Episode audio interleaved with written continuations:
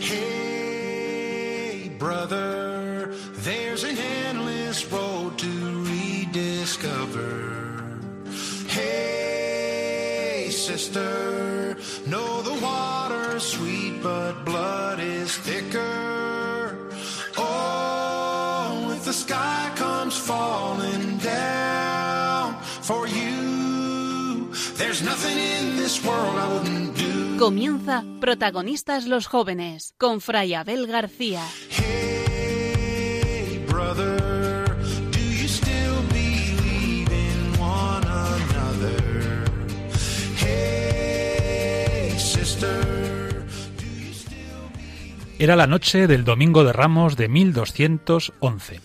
Aprovechando la oscuridad y el sosiego de la noche, la joven Clara se escapó de casa para dirigirse a la ermita de la Porciúncula, donde la esperaban Francisco y sus hermanos. En medio de la noche, a la luz tenue de las antorchas, el mismo Francisco le cortó sus cabellos. Clara, por su parte, con gran devoción, dejó sus delicados vestidos para revestirse con un pobrísimo hábito penitencial de color ceniza. Daba comienzo el camino apasionante de Santa Clara de Asís, cuyo único deseo era vivir con sencillez y humildad el Evangelio que Francisco, con su palabra y su ejemplo, le había mostrado, fijando sus ojos en Jesús pobre y crucificado, cuyo amor, como ella misma dirá, hace feliz de verdad. Nunca antes una época hizo soñar tanto a los jóvenes con el atractivo de una vida en la que todo parece posible y lícito, pero a un precio muy bajo. Y sin embargo, cuánta insatisfacción se constata, cuántas veces la búsqueda de la felicidad acaba llevándoles por caminos que conducen a paraísos artificiales. La historia apasionante de Santa Clara, igual que la de San Francisco, nos invita a preguntarnos por el verdadero sentido de la existencia. ¿Para qué vivo? ¿Para qué quiero vivir? Su testimonio nos asegura que quien se fía de Dios y se deja conducir por Él, no solo no pierde nada, sino que encuentra el verdadero tesoro capaz de dar sentido a todo.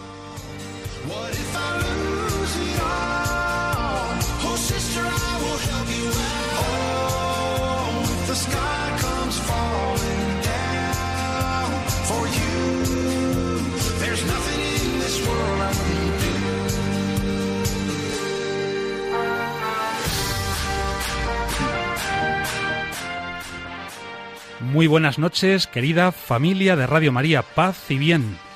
Bienvenidos a un nuevo programa, protagonistas los jóvenes con los franciscanos conventuales. Soy el padre Abel García.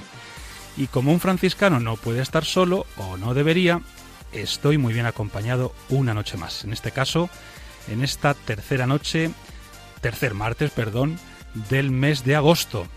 Tengo aquí a mi lado al padre Juan Cormenzana. Muy buenas noches, padre. Contentos incondicionales un mes más, también aquí en agosto, ¿eh? Ya lo creo. Cuando deberíamos estar de vacaciones, madre mía, pero bueno. Pero es que nuestra audiencia es muy fiel, ¿eh? Todo por la audiencia. Todo por ellos. Está también aquí Javi Félix. Muy buenas, Javi. Hola, buenas noches a todos. ¿Qué tal? Pues muy bien. En hacía- verano, en verano y de vacaciones siempre bien. Bueno, qué bien. ¿Te hacía en las Maldivas o en las Seychelles? No, no, no, no tengo yo esa suerte. No. Ojalá, bueno, para tu viaje de novios. ojalá, ojalá. Tenemos también a nuestra niña, Coba la Mana. Coba, ¿qué tal? Buenas noches, Padre Abel. Pues muy bien, de vacaciones, ¿cómo se va a estar? Ah, se te nota relajada, Sí, ¿eh? sí. Y morena, ¿eh? bueno, eso ya a poco. Son muy blanquitos de piel en la familia. Sí. Eso es lo que tiene ser pelirroja. claro, es verdad. Y a Dani Asenjo, ¿qué tal, Dani? ¿Cómo estás? Buenas noches, Padre Abel. Pues muy bien, muy contento. Y nosotros también de tenerte una vez más con nosotros. Ya te has casi, casi incorporado al equipo. Ya tercer programa seguido. Tercer programa. Estoy cogiendo gusto, sí. Bueno, bueno, pues ya sabes, aquí tienes tu casa. Eso es. Muchas gracias. Y en el control tenemos a Juan Masoto, que creo que no puede hablar, pero le saludamos también y le agradecemos su presencia y sobre todo que nos facilite mucho la vida. Bien, os animamos a que os quedéis con nosotros durante la próxima hora. Tenemos muchas cosas que contaros y muy bonitas. Ya sabéis que nos encanta compartir con vosotros, especialmente con los más jóvenes, aunque no solo, la alegría de la fe, la alegría de haber conocido al Señor que vive y nos quiere vivos, como nos recuerda el Papa en su preciosa exhortación Christus Vivit. Os dejo nuestro correo para que os pongáis en contacto con nosotros, protagonistas los jóvenes 5 arroba radiomaria.es. Repito, protagonistas los jóvenes 5 con número arroba radiomaria.es. Comenzamos con nuestro ratito de oración.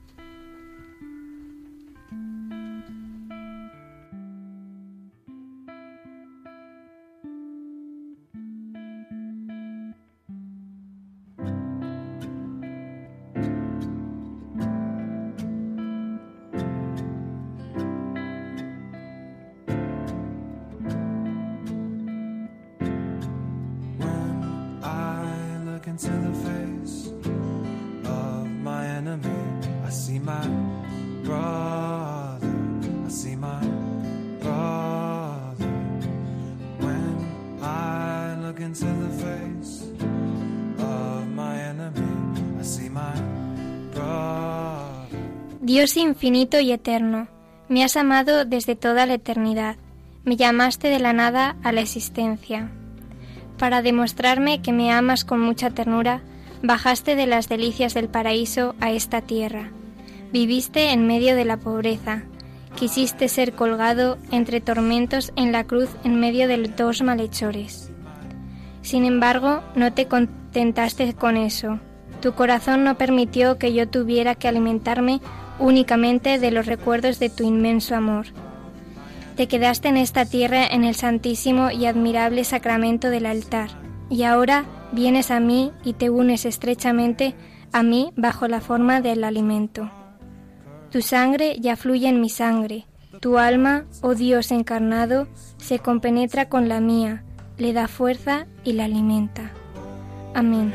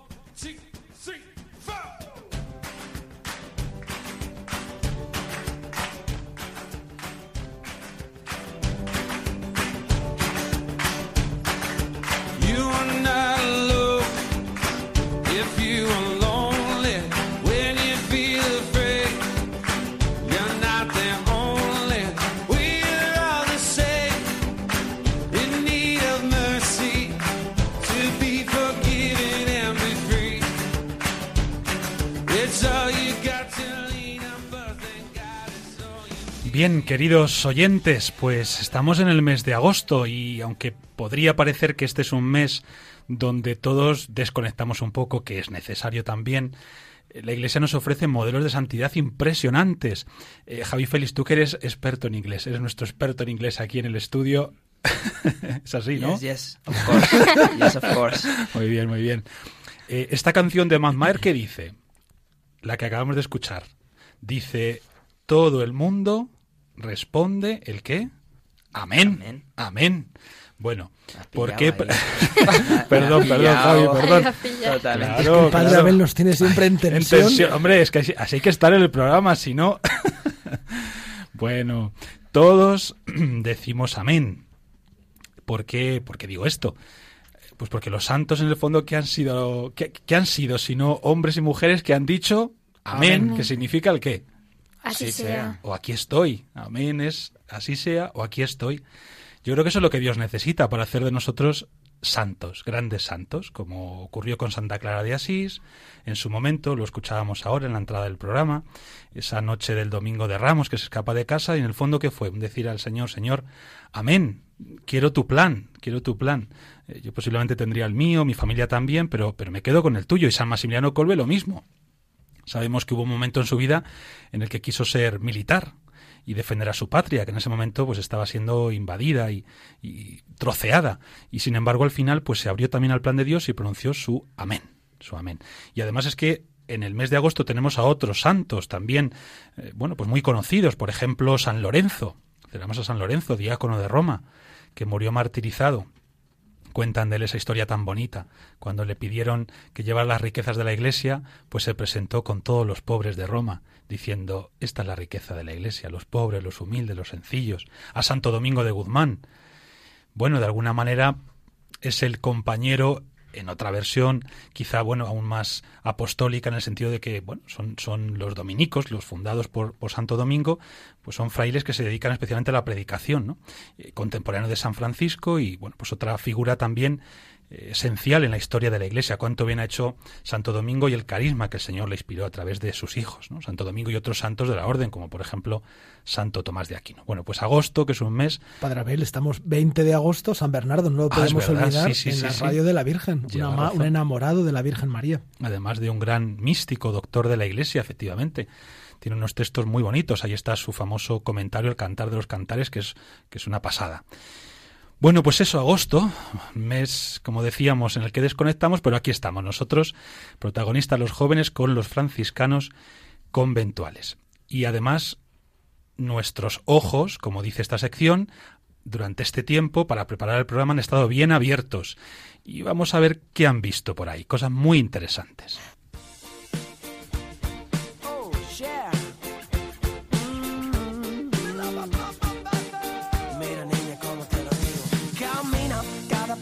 A mí me contamina. Mueve las caderas como gelatina, lindura divina.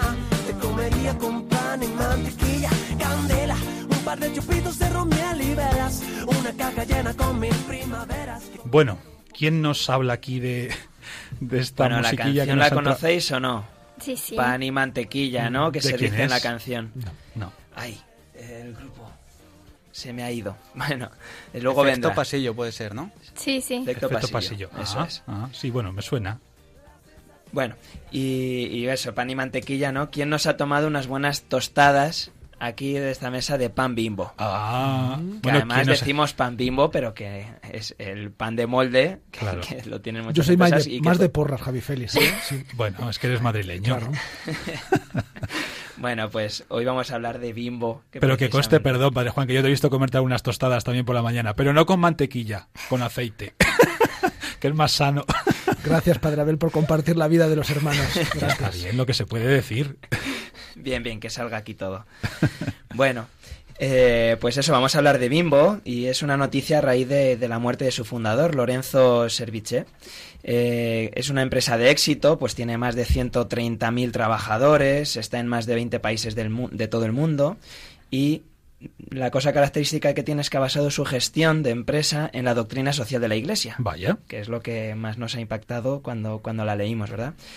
Eh, él comenzó haciéndose cargo del negocio de sus padres, era una empresa pequeña de, de hostelería, Familiar. eso es. Y, y bueno, pues hasta conseguir que actualmente esté valorada en más de 4.200 millones de dólares, Madre mía. que es, que es bastante, ¿no? Eso quiere decir que la empresa ha tenido éxito. Y ese éxito, pues bueno, pues gracias también a, a saber llevar eh, la empresa de una forma cristiana. Cuéntanos algunos de estos principios que han regido, digamos, el funcionamiento de la empresa. Una de las cosas que más destacan de- del fundador Lorenzo es, eh, que es- que era muy austero en su vida diaria. O sea, tú no le veías que, que pareciera pues un hombre rico, que era uno de los más ricos de México. Eh, y bueno, pues él elaboró una especie de mandamientos eh, que llevó a su empresa para que su empresa no solo tuviera éxito, sino que también tuviera que fuera una empresa humana. Los trece mandamientos de Bimbo. Unos trece- esos 13 mandamientos que no los vamos a leer todos, pero bueno, os comparto algunos para que sepáis por dónde van los tiros. Eh, uno de ellos es pues que la- una empresa no es solo un negocio, es decir, no es algo para beneficio particular, sino que tiene que estar eh, al servicio de muchos, no solo incluso el consumidor, sino también de los trabajadores. O sea, es el bien de muchos y siempre hay que mirar por ello. Bueno, pues este punto, que a lo mejor parece así como muy claro, pero yo creo que en- viendo muchas empresas actualmente no están tan claras y viendo las decisiones que se toman en muchos sitios. Otra es, otro punto es que se debe ama- amar lo que se hace. Qué Ellos bonito. siempre intentaron hacer que la gente que estaba en su empresa eh, ame lo que está haciendo. Y bueno, pues para eso tienes que favorecer, poner las condiciones alrededor para que la gente, para que la gente, yo siempre cuando leía esto, yo creo que todos podemos tener experiencias de sitios que hemos ido, sobre todo pues restaurantes y demás, que cuando los trabajadores no están contentos, yo creo que se nota. Se nota, se nota mucho, Se claro, nota sí. y mucho. Entonces, bueno, amar Y al contrario también, Javi. Cuando alguien ama lo que hace, esto se nota, se transmite, ¿no? Una pasión, una alegría. Luego otro punto que a mí me llama mucho la atención, la elección de los jefes, ¿no? De, de las secciones. Tenían que ser personas legitimadas por el bien y el servicio que realizaban a los demás. En, en ese aspecto, ¿no? Que se fueran ejemplo de, de ofrecerse y de hacer la vida mejor a los demás. Y bueno, pues la última, y que tiene mucho que ver con nuestro programa de franciscanos conventuales, crear un ambiente fraterno y comunitario, pues donde la gente realmente pudiera expresarse como es y, y bueno, no solo ir a trabajar, sino que en el sitio del trabajo estuviera contento. ¿Qué os parece a los demás? ¿Conocíais la noticia o...? A mí me llama la atención que fuese mexicana la empresa, porque uno parece que Bimbos, que siempre es de, de casa, ¿no? De España, de, de siempre, y cómo estos países de América Latina nos llevan la delantera en muchas cosas, ¿no? Y, por ejemplo, que se dejen acompañar por la doctrina social de la Iglesia me parece precioso, ¿no? Y me quedo sobre todo con lo de la empresa fraterna y empresa con alma. Eh, vivimos en un mundo en el que, impregnados de materialismo, en que las, se dice que las personas no tienen alma. Pues si las personas no tienen alma, fijaos las empresas, ¿no? Y este hombre que quiere hacer trabajadores fraternos y empresas con alma, yo creo que es una exigencia hoy en día, ¿no? Seguramente será algo raro, algo excepcional en un mundo en el que busca el beneficio, siempre el máximo beneficio, me parece precioso. Empresas con alma.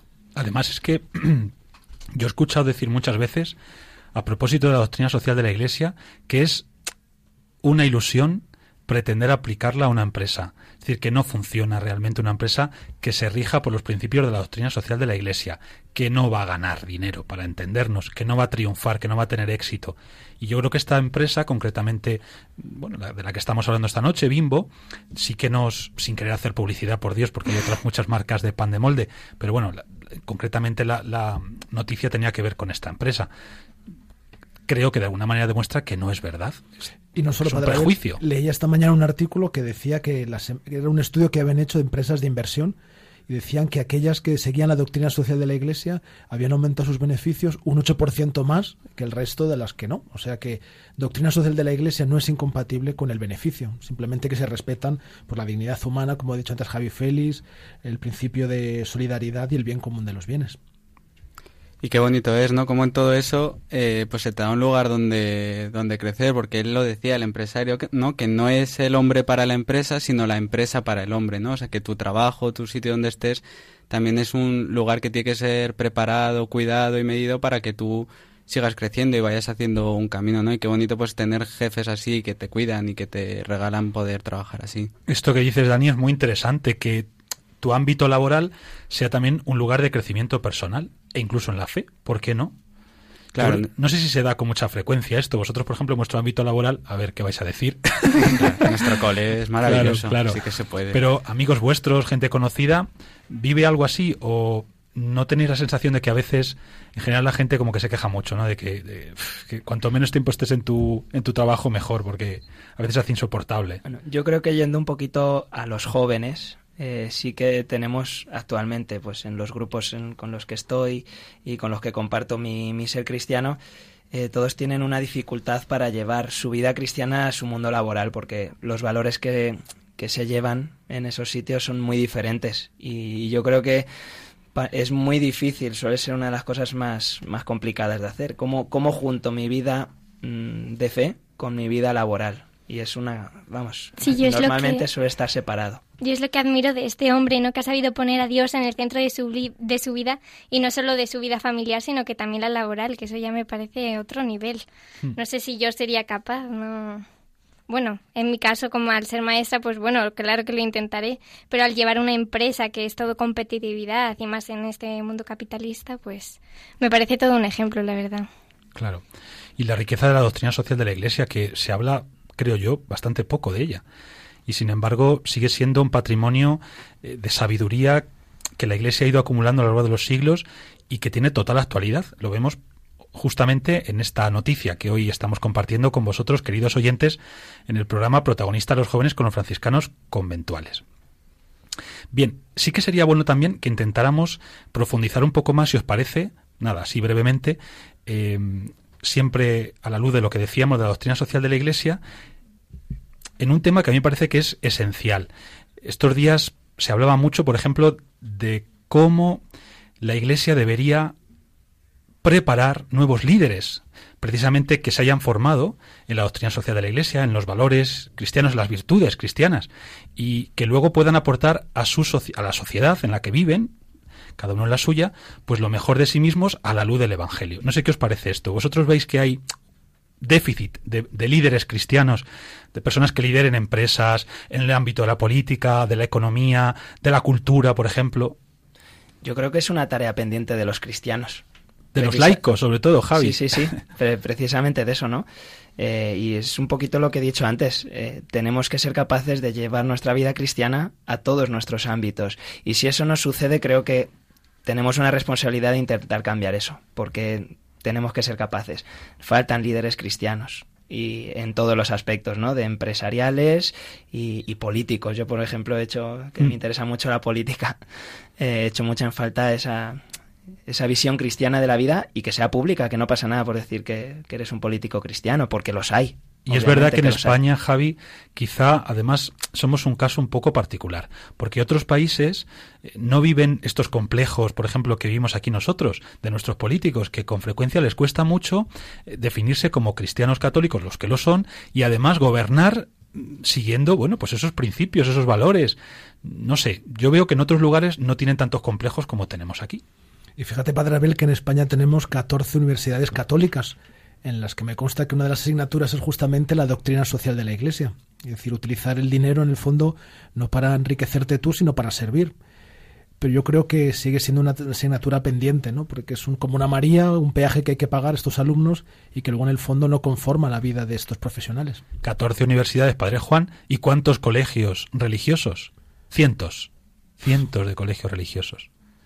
Yo creo que un poco también para cerrar la noticia y que viene muy bien a lo que estamos hablando, voy a citar eh, unas palabras de- del fundador de, Bimbo, ¿no? de Lorenzo, eh, que dice, quienes creemos en la doctrina social de la Iglesia y apreciamos, y apreciamos su gran valor, debemos ser los más decididos promotores de esta transformación y fortalecimiento, y tenemos que hacerlo a partir de nuestra propia empresa, hacerla un núcleo de auténtica eficacia productiva, hacerla por medio de una inteligente participación de sus integrantes, un reducto de libertad, de creatividad y de iniciativa, una segunda escuela en la que sus hombres no solo se capaciten, sino que se formen y desarrollen, una segunda familia en la que sus hombres encuentren confianza, amistad y afecto. Bueno, pues tenemos que ser esos promotores que, que- estamos hablando.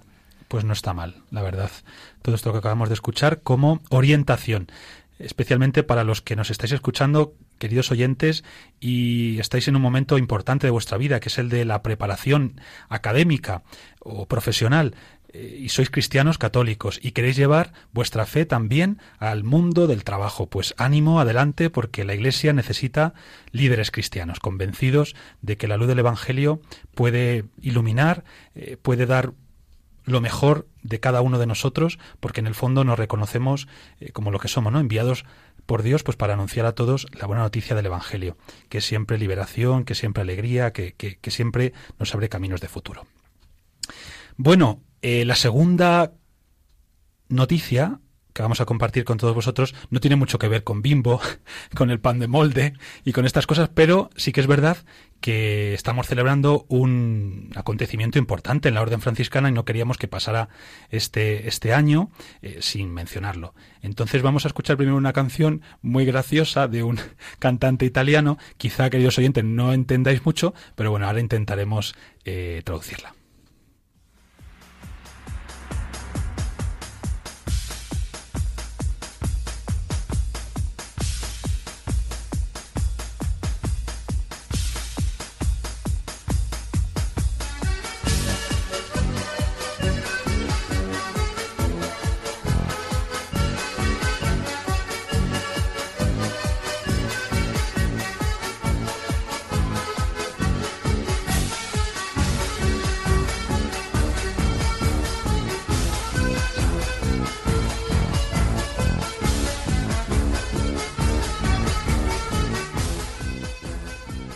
Dani, cuéntanos. Pues esta música nos recuerda, ¿verdad?, a Oriente, a Tierra Santa, y es que este año es un año especial para la familia franciscana. Y es y porque nuestros se- oyentes tienen que ver que Daniel está bailando, está moviendo la silla al ritmo de esta música. ¿no? Y no son los nervios. y es que este año es un año especial, como decía, para la familia franciscana, porque se cumplen ya 800 años del encuentro de San Francisco de Asís y el sultán egipcio Malek el Camel. Y además en un momento en el que la situación estaba un poco complicada por los estragos del Islam y también por la guerra de los cruzados. Porque el sultán había prometido una recompensa para los, para los que trajeran la cabeza de algún cristiano. Y los cruzados tenían la intención de conquistar Egipto. Entonces la situación estaba así un poco complicadilla. En este contexto fue San Francisco de Asís quien fue a predicar el Evangelio a los musulmanes. Y al final a él también le capturaron, ¿no? Y ya capturado le concedieron una audiencia, una audiencia con el sultán en la que, pues de la que tenemos eh, el texto, ¿no? San Buenaventura recoge el diálogo que tuvieron y el sultán estaba preguntándose, ¿no? ¿Por qué los cristianos eh, predican el amor pero hacían la guerra en aquella época? Y San Francisco ante esto se le saltaron las lágrimas, se conmovió y le respondió que, que es que el amor no era amado, ¿no? Esta frase famosa de San Francisco de porque el amor no es amado, ¿no? Cuentan que Malek el Camel quedó muy impresionado con la presencia de San Francisco, ya que no había conocido ningún cristiano que fuese pacífico y devoto. Y tras este encuentro, San Francisco pudo seguir en Tierra Santa, elaborar el método de evangelización, de proclamación de la palabra tan importante y que hace que ahora en Tierra Santa, la custodia de la Tierra Santa, pues eh, siga siendo franciscana, ¿no? Y estén los franciscanos ahí cuidándonos estos santos lugares. Y también dicen que el sultán no olvidó esta presencia tan imponente y tan real de San Francisco, ¿no? De lo que pues llevaba en el corazón, porque diez años más tarde, cuando nadie lo obligaba, no tenía por qué hacerlo, decidió pues dar estos santos lugares de Jerusalén a, a los cristianos, ¿no? Y cuánto bien, cuánto bien nos ha hecho, ¿no? Poder tenerlos para poder disfrutarlos. Bueno, yo me acuerdo que este pasaje de la vida de San Francisco justamente hace un año nos la estaban contando en la Basílica de Asís, con los frescos que hay en, en la Basílica.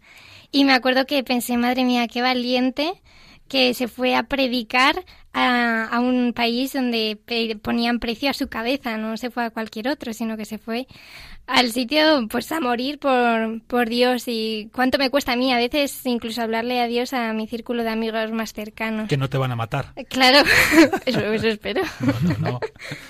No te Y- van a cortar la cabeza. Y nada, me parece una bueno, una noticia que relevante y que y nada que que también eh, invitar a, a todos, bueno, no invitar, sino a apoyar a todos los misioneros que a día de hoy también siguen yéndose a países a, a predicar el Evangelio, como San Francisco. Padre Juan, y cuéntanos, eh, esto no está muy claro, pero dinos cuál es tu opinión sobre el motivo por el que el sultán no mató a San Francisco y a los hermanos que le acompañaban. Porque esta es una de las grandes dudas. ¿Qué vio en Francisco y en sus hermanos? Yo creo, Padre Abel, que en el cristianismo mensaje y mensajero van cogidos de la mano. Es decir, que el que anuncia el Evangelio, pues se le nota, pues esa dulzura, esa mansedumbre, esa bondad. Y seguramente la imagen del sultán, que la que tenía de los cristianos, era pues de los guerreros que estaban haciendo las cruzadas, que querían conquistarles, que querían ganarles, y de repente se encuentra un hombre sin nada, con un hábito, sin armas, y que va a predicarles, es verdad, pero en son de paz. Que va con una dulzura, seguramente, con una bondad que desarmó al, al sultán. ¿no? Entonces, seguramente ante esta bondad y esta confianza también que tenía, que vio que tenía San Francisco en Dios, pues no le quedó más remedio que, acogerle. Y seguramente aquellos, eh, aquellas conversaciones de las que no ha trascendido nada, yo creo que serían muy ricas y sería una búsqueda en el fondo de- del rostro de Dios, del Dios verdadero. O sea que una de las claves fue la humildad. la humildad, el ir como, como hermano menor, el Francisco que era hermano de todos, incluso también el sultán que tenía otra religión, pues Francisco era considerado, lo consideraba como hermano, ¿no? Iba a anunciar una buena noticia, porque en el fondo el Evangelio es anunciar la buena noticia, y lo que nos mueve a evangelizar a los demás es que lo que es bueno para mí, quiero que sea bueno para otros. Y esa fue la intención, con mucha humildad, pero también con mucha convicción de San Francisco. Yo creo que el estar enamorado de Dios es lo que, lo que cambia las cosas. A mí siempre me llama mucho la atención eh, pues lo que acabas de decir, ¿no? Que, que hace a la gente cambiar radicalmente su opinión sobre, sobre unos determinados temas. También me llama mucho la atención y me fijo mucho en qué sentiría la gente cuando, cuando era mirada por Jesús, porque es verdad que muchas simplemente con una palabra les cambió la vida, Jesucristo, ¿no? ¿Qué, qué debería ir detrás de todo eso? A mí me llama mucho la atención y yo creo que es precisamente también lo que hemos hablado antes. Personas enamoradas que realmente viven lo que, lo que están predicando, lo que nos falta en, en la sociedad muchas veces, ¿no? De personas íntegras. Entonces, esos, esos líderes que realmente mm, te enseñan cosas y te las enseñan porque las están viviendo de verdad. Y yo creo que Francisco, más allá de que obviamente es un santo, ¿no? Pero eh, un gran santo. pero que, bueno, pues la gente veía en él a alguien totalmente transparente, que lo que decía realmente lo decía y, y- Y lo y lo vivía. y te llegaba y te hacía vivirlo a ti, yo creo que también. Sí, lo que decía antes el padre Juan, es muy importante que mensaje y mensajero coincidan. Ya sabemos que luego somos muy frágiles y a veces eh, decimos una cosa y hacemos otra. Eh, y nuestros actos, pues no, desgraciadamente no reflejan nuestra fe en el caso de los cristianos y, esto pues genera, ya sabemos, escándalo, especialmente escándalo y confusión en quien nos ve, en quien nos escucha. Y para esto, ¿qué tenemos que hacer? Conversión. Yo creo que no hay otro camino que el de la conversión, que precisamente el camino de la conversión lo que trata es de hacer que el corazón cambie y si cambia el corazón, nuestras palabras, nuestros gestos, pues reflejarán precisamente, como dice un sacerdote muy querido por nosotros, de la abundancia del corazón Habla la boca. habla la boca. Y podríamos decir no solo la boca, sino también tus manos, tus ojos, todo. Bueno, pues eh, el que pueda, que vaya a Tierra Santa. Y además, si puede hacerlo con los franciscanos, mejor que mejor. Porque hay hermanos que acompañan a los peregrinos y les hacen gustar no solamente la belleza de los lugares, sino sobre todo la hondura espiritual que todavía podemos vivir en cada uno de ellos, porque son esos sitios que el Señor, en su encarnación, con su encarnación, santificó. Él, la Virgen, los apóstoles, y fijaos, después de 800 años, los franciscanos siguen custodiando la memoria de estos lugares santos, que son un bien para toda la Iglesia. Pues nada, ¿habéis estado en Tierra Santa? Sí. Sí, Pero con ganas de volver, ¿eh? sí, todos. Sí, sí. No, yo no, no Ay, he tenido Coba. esa suerte. A Venga, ver si me lleváis. El año que viene El organizamos que una viene. peregrinación a Tierra Santa. Está grabado esto, ¿eh? Está A ver. grabado. bueno, como el año que viene estemos aquí en este mes y me lo recuerdes, mira, el primer incoherente habré sido yo. Bien, queridos oyentes, pues esa invitación queda ahí, ¿no? De poder ir a Tierra Santa a disfrutar de estos lugares tan entrañables para nosotros cristianos.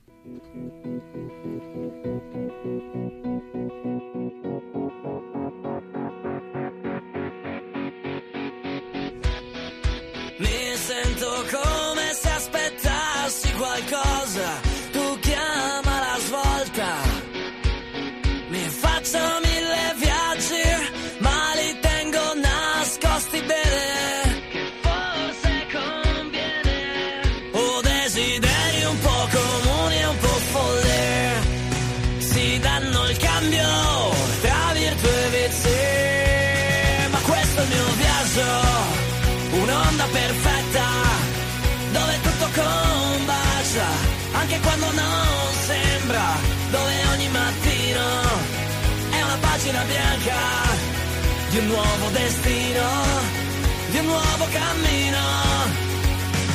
Accolgo più dubbi di un tempo punto in alto e li sfido. Nel caso le prendo ma almeno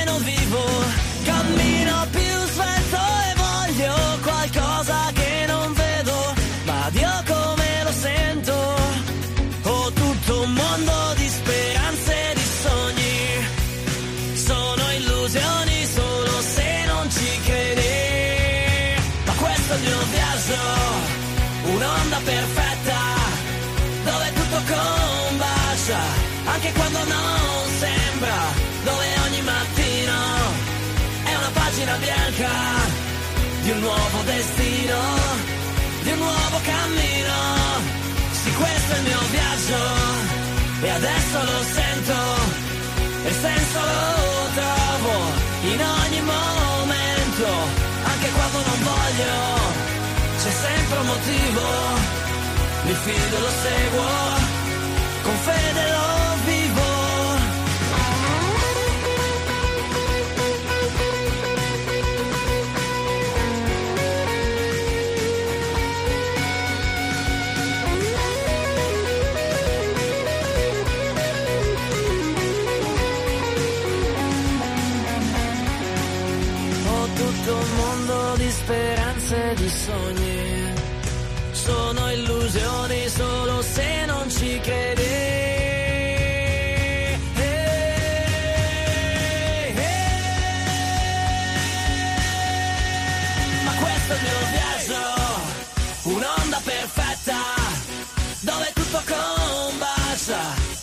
quando non sembra, dove ogni mattino è una pagina bianca di un nuovo destino, di un nuovo cammino. Sì, questo è il mio viaggio e adesso lo sento, e senso lo trovo in ogni momento, anche quando non voglio, c'è sempre un motivo, mi fido, lo seguo, con fede lo È una pagina bianca di un nuevo destino, di un nuevo camino. A ver, tradúcenos, Padre Juan. Es una página blanca, cada mañana nuevo destino, porque Padre Abel esta canción tiene mucho que ver con la persona que vamos a entrevistar esta noche. Es de un grupo italiano Un que se llama The The Sun, Sun. el- Sol, y se llama Onda Perfecta. Y Son jóvenes católicos, Sí, además. Sí, sí. Y yo creo que más que onda perfecta podíamos llamarla su hora perfecta, porque nos acompaña una hermana, Sorcatia Loretu, y ya el apellido nos dice algo de su origen. Es italiana, concretamente Sarda, eh, de Cagliari, de la provincia de, de Cagliari. Una isla preciosa, eh, Preciosa, recomiendo, preciosa. que no solo tiene la Costa Esmeralda, por supuesto, que merece unos rincones preciosos que- Alguero, por ejemplo. que merece maravilla. la pena visitar. Pues bien, ella es licenciada en diseño publicitario, dejó su trabajo y su novio a los 25 años, fíjate Padre Abel, para entrar en la congregación de las Clarisas Franciscanas Misioneras del Santísimo Sacramento, con 28 años. Y en los 11 años que lleva en la congregación, la misión le ha llevado a trabajar con niños y jóvenes, especialmente en casas de acogida para madres y niños con dificultades. Y desde hace tres años vive aquí en España, en Madrid, muy cerquita de Madrid, perdón, en Illescas, donde colabora con la pastoral parroquial. Y quizás la noticia más importante, Padre Abel, es que acaba de hacer su profesión solemne, justamente hace 10 días, el día 10 de agosto, víspera de Santa Clara, en el santuario de la Verna. Bueno, pues como se dice en Italia, tanti auguri. Y estamos contentos para que nos conte Sorcatia su vocación y su amor por nuestra Madre Santa Clara de Asís. Claro que sí. Además, hoy le hemos recordado desde el comienzo de nuestro programa a Santa Clara. Eh, Sorcatia, el Señor te presentó una página en blanco, un nuevo destino, un nuevo camino. ¿Es así o no? Sí, sí, eh, es así. ¿Y tú qué hiciste cuando el Señor te presentó esa página blanco? bueno, prime- primero me paré, por eso que han pasado tres años, 25, 28, y después me puse en escucha y después actué. Y firmaste esa página en blanco y le dijiste, Señor, escribe lo que quieras. Que quieras. El amén del que hablábamos antes, El Padre amén, el amén. comienzo del programa. Sí, sí. Ese es el comienzo de la santidad, cuando nos fiamos de Dios, de su plan sobre nosotros.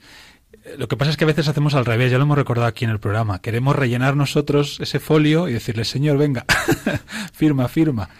No, yo creo que lo bonito y, y ese es el, en el fondo, el gran acto de abandono y de confianza que podemos hacer en Dios cuando vamos conociendo, pues, la, la- la grandeza de su amor. Eh, señor, me fío de ti, me fío de ti. Pon tú y firmo yo. Hola, Sorta- Sorcatia, buenas noches. Buenas noches. Bienvenida. Gracias. Eh, ¿Qué le pasa a una chica de 28 años para dejar su novio, dejar su trabajo, dejar su vida para entrar a la vida religiosa? ¿Esto sucede así de, de un día para otro o es un proceso? ¿Cómo, cómo surge esto? Bueno, es un proceso, porque, bueno, yo empecé a 13 años a decir a mis padres que quería entrar en convento. Pero como mis padres son normales, me han dicho, no, tienes que estudiar. espérate, espérate. Espérate, que todavía... Entonces, nada, he seguido una vida normal como todos los chicos, estudiando con mis amigos, la parroquia y nada. He tenido, la- de- de- después de la, del liceo, no sé cómo se dice. Del instituto. Del instituto. He tenido mi trabajo, teníamos una, una tienda de flores con mi familia Ajá. y eh, tenía novio. Una vida normal, como la de tantos. Solo que eh, ¿Qué pasó? A ver, cuéntanos. Pasó que mi novio me, me, pre- me pidió de ir a vivir juntos. Ajá. Y delante de una pregunta, de, una- de empezar a hacer un proyecto tan, tan grande, tan, tan importante, mi alma empezó a gritar y decir, no, no, no, no, no, no, esto no es para ti. Párate porque esto no es para ti. Y allí me paré.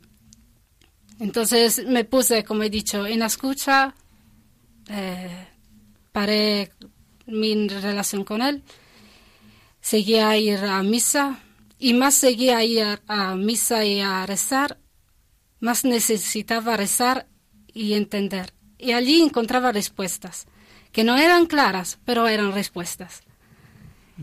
Eran como las pequeñas señales que vas encontrando en el Camino de Santiago o en otros itinerarios. Exacto, exacto. Que La no- concha Eso te es. encuentras. que te van indicando cuál es el camino, la dirección.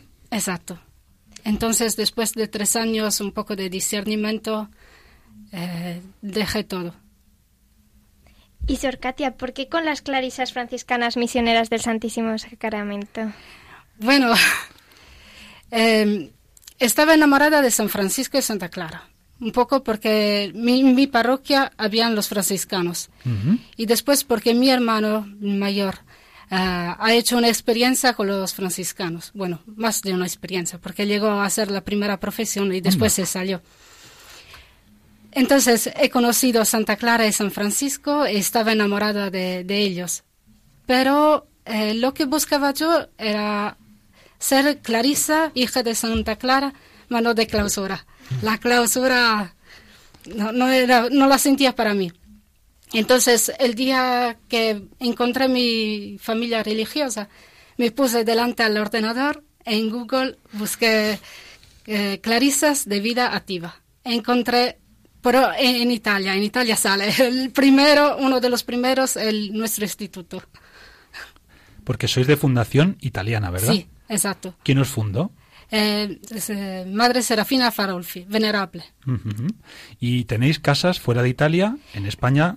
En España no tenemos dos, en Palencia y en Illescas. Ajá. ¿Y en Y- qué otros países del mundo tenéis más casas? Tenemos eh, otra en Rumanía y después eh, en el mundo estamos en Bolivia, Argentina, Brasil, eh, Guinea-Bissau, Senegal, Madagascar y espera porque Bueno, otras muchos más, pero sí. Sí, sí. Y Sorcatia, de todos estos años que llevas en la congregación, ¿con qué te quedas? ¿Cuál sería tu experiencia? Un resumen de estos años. Bueno, la fidelidad de Dios. Yo me acuerdo eh, que la primera vez que eh, salí de mi casa para encontrar, para estar con las hermanas, era la primera vez que salía de casa sola. Entonces eh, eh, cogí el avión, llegué a Pisa para ir a Cesenatico, que muy lejos. Eh, cuando llegué para hacer el, el- el billete de- de- del tren, la chica que vendía los billetes me preguntó, ¿Ma de verdad quieres ir a Cesenatico? Es muy lejos. Y digo, sí, tengo que ir allí. Y dice, no, no, ma, busca otro. Y digo, no, que tengo que ir allí.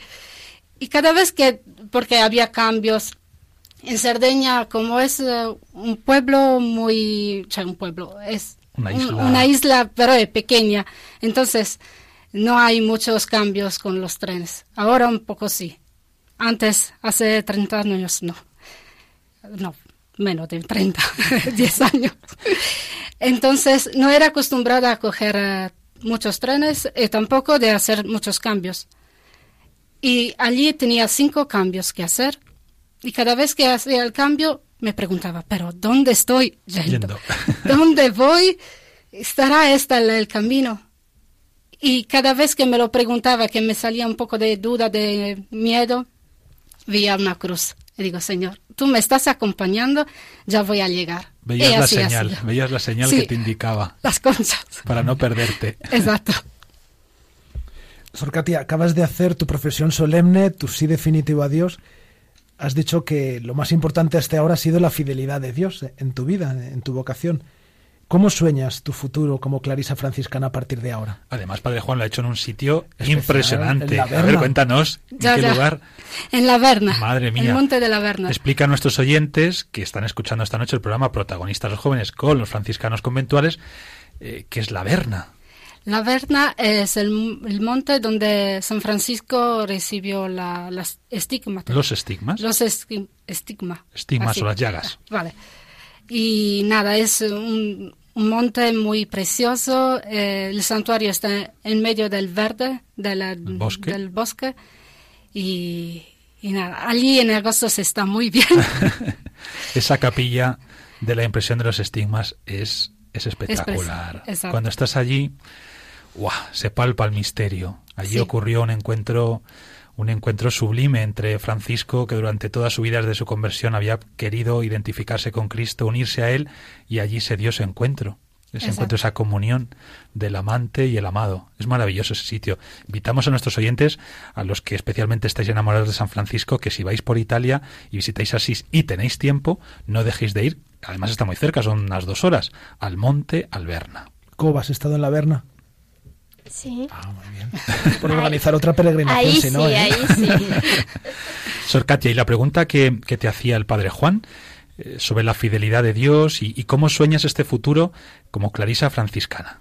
Bueno, eh, como lo su- sueño, es difícil eh, de contestar.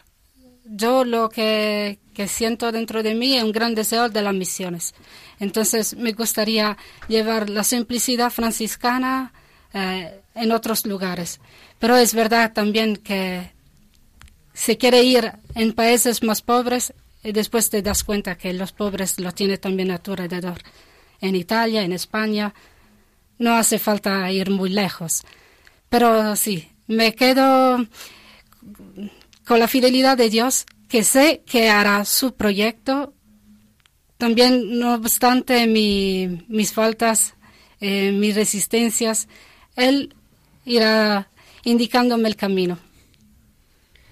Buenas, Socrates. Eh, todos los aquí presentes hace un año justo, eh, pues yo creo que estábamos juntos además en Asís. Sí, Sí, ¿verdad? sí. Vale, en estos días. Eso es. Y, y pudimos conocer pues la vida obviamente de San Francisco y también de Santa Clara y la verdad es que es, fue una gozada vivir aquello, ¿no? ¿Qué es lo que más te llama la atención de toda la vida de Santa Clara? Bueno, eh, la actitud de Santa Clara en toda su vida. Santa Clara ha sido una gran lucha- luchadora. Mujer fuerte. mujer fuerte que ha luchado desde el principio, porque ha ido contra su familia, ha ido contra la, cultura de su tiempo y hasta el final ha luchado para lo que creía. Entonces, para ver una regla suya y también la, el, El privilegio. el privilegio de, la, pobreza. Muy bien. que es una cosa interesantísima, porque Exacto. habitualmente uno pide privilegios para vivir mejor, más cómodamente, eh, bueno, pues eso, ¿no? teniendo no solo lo necesario, sino mucho más. Y sin embargo, Santa Clara, eh, fijaos queridos oyentes, pide un privilegio al Papa para vivir más pobremente, más estrechamente, el privilegio de la pobreza. Además, Sor Katia, es importante también recordar que Santa Clara fue la primera mujer, ha sido en la historia de la Iglesia la primera mujer que escribió una regla para otras mujeres, mujeres. porque hasta ella prácticamente eran siempre los hombres los que escribían reglas para otras mujeres, mujeres que querían vivir vida religiosa. Y Santa Clara ha sido la primera mujer. Y le costó, ¿eh? Ya Hasta el sabemos, final. eso es, hasta el final, hasta el último suspiro, porque recibió la aprobación del mismo Papa El día antes. el día antes de su muerte, efectivamente. Y además de con esta actitud de luchadora, ¿te quedas con alguna otra algún otro aspecto que te llama especialmente la atención y, y que tú intentes también vivir en tu vida como Clarisa franciscana? Bueno, la obediencia. Santa Clara, no obstante, ha luchado mucho también con la Iglesia.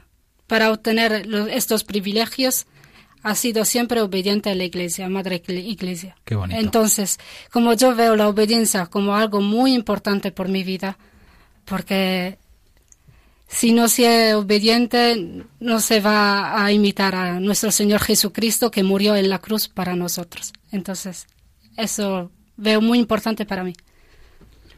Bueno, y Sor Katia, llevas ya tres años en España y concretamente en Illescas, pero también has estado en Italia. ¿Cómo son los jóvenes de allí y de aquí? ¿Nos parecemos? Bueno, os parecéis.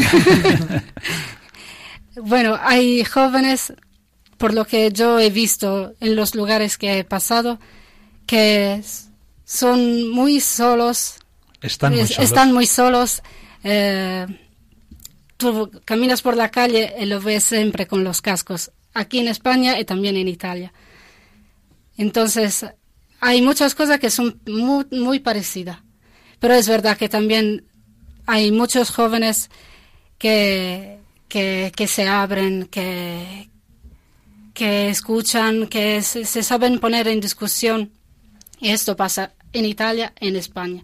Creo que la diferencia está en las familias, no en los países.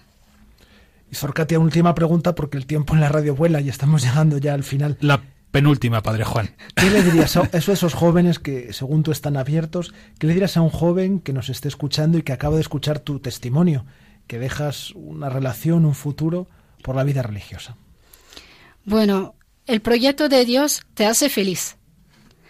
Entonces, párate, escucha y después actúa. El proyecto de Dios te hace feliz. Si tú te pones en escucha de Dios, el Señor te in- indica el camino y te va a llegar a la, te lleva a la felicidad. Qué bonito. El proyecto de Dios, queridos oyentes, nos hace felices. Esto lo decía Santa Clara con sus palabras, pero lo decía ella. Y no solamente lo decía, sino que lo vivió y lo experimentó. Y por eso sigue siendo, después de 800 años, una luz en el camino de la Iglesia y en el camino de mujeres que, como nuestra invitada esta noche, Sor Katia Loretu, lo ha dejado todo para seguir a Jesucristo en el carisma de las franciscanas, clarisas franciscanas misioneras del Santísimo Sacramento. Sor Katia, ¿Cuál es la verdadera receta de la carbonara? Porque claro, teniendo aquí una italiana, de la carbonara y del tiramisú. Bueno, el Yo creo que a todos los que estamos aquí nos encantaría ahora mismo comernos un plato de carbonara y luego un buen postre, un tiramisú. del tiramisú no soy muy práctica, pero la carbonara lo sé. Bueno, pues invítanos a tu comunidad, por favor, Vale, y nos preparas una buena carbonara y luego lo compartimos con nuestros oyentes. estará hecho. Gracias, Orcati. A vosotros.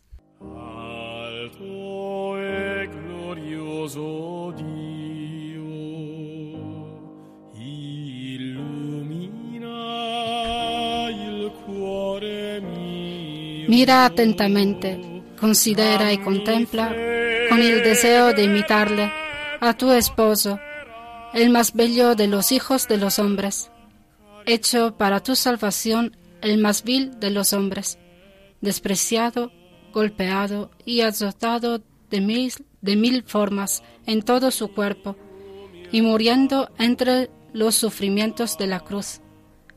Levantad los ojos al cielo, tomad la cruz y seguid a Cristo que nos procede, que nos precede, pues después de muchas tribulaciones por él entraremos en su gloria. Amad de todo corazón a Dios y a Jesús su Hijo, crucificado por nosotros pecadores, y no se quite nunca de vuestra mente su recuerdo. Amén. Amén. l'ardente e dolce forza del tuo amore. La mente mia da tutte le cose, perché io muoia per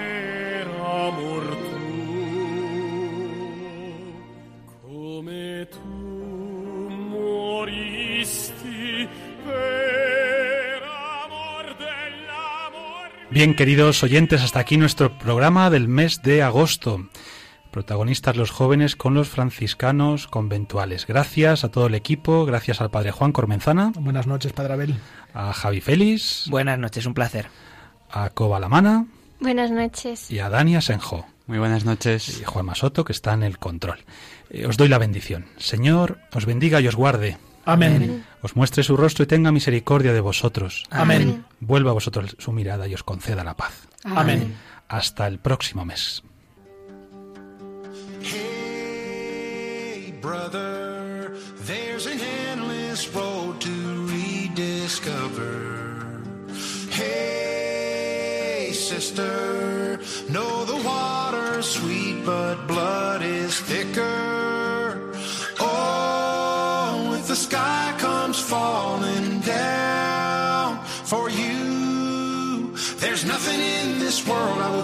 Han escuchado Protagonistas los jóvenes con Fray Abel García.